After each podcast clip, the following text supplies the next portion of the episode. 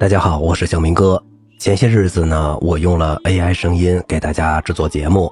发现呢大家都不是很爱听，所以呢，我今天决定还是用我这个沙哑的声音给大家介绍吧。今天要给大家介绍的是最早的歌剧。正是通过这样的讨论呢，诗人奥塔维奥·里努奇尼和作曲家雅各布·佩里在共同写作《尤利迪茜》序言时深信，古代的悲剧全部都是可以唱的。他们第一次以里努奇尼的诗《达芙妮》做实验，其赞助人是一位贵族雅各布·科尔西，他也常常在他的宫里举行集会和音乐会。一五九八年在佛罗伦萨上演的《达芙妮》仅有片段尚存。佩里和朱里奥·卡奇尼各自为里努奇尼第二部更为雄心勃勃的诗《尤里迪茜》谱写了音乐，而且两个谱子都发表了。与此同时，在佛罗伦萨大公宫廷中负责戏剧、音乐和艺术的埃米里奥·德卡瓦里埃利，在佛罗伦萨组织了一个较小的戏剧，其中包括他以类似风格写的音乐。后来宣称自己是这样做的第一人。一六零零年二月，他在罗马上演了他的表现灵魂与肉体相对立的灵魂和肉体的表现，这在当时可称为最长的音乐舞台作品。佩里、卡奇尼和卡瓦里埃利都有类似的处理戏剧的音乐方法。佩里和卡奇尼是职业歌手，卡瓦里埃利则是外交家、编舞者、作曲家和行政官员，但却教授声乐。他的目的都是创作这种介乎于白朗诵和歌唱之间的歌曲。卡奇尼和卡瓦里埃利写作的风格建基于牧歌和哀尔曲，这种风格使诗人和歌唱者能够即兴歌唱或朗诵诗歌。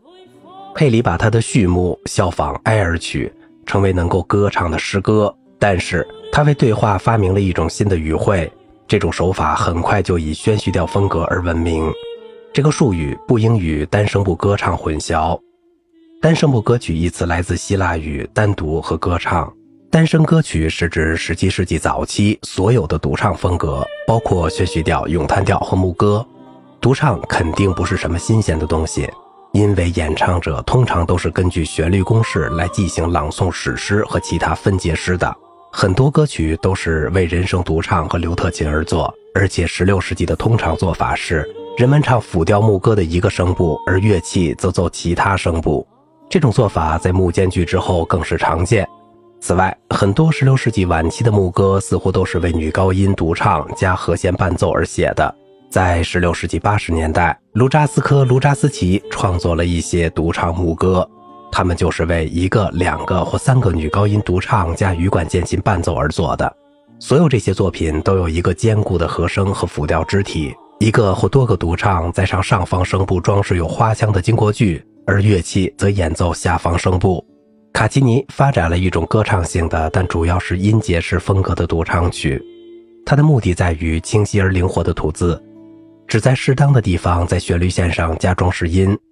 单声歌曲因而有了一种声乐炫技的面貌。16世纪演唱浮调音乐时，歌唱者通常都要使用装饰音、音阶、音型、回音、跑句、经过音之类。他们对旋律线中的任何长音符都要加以装饰，常常不顾歌词的性质。反之，卡基尼却仔细地选择和安置他的装饰音，以便加强歌词中的信息。他写作两种类型的歌曲。分解体的哀尔曲和通谱体的牧歌，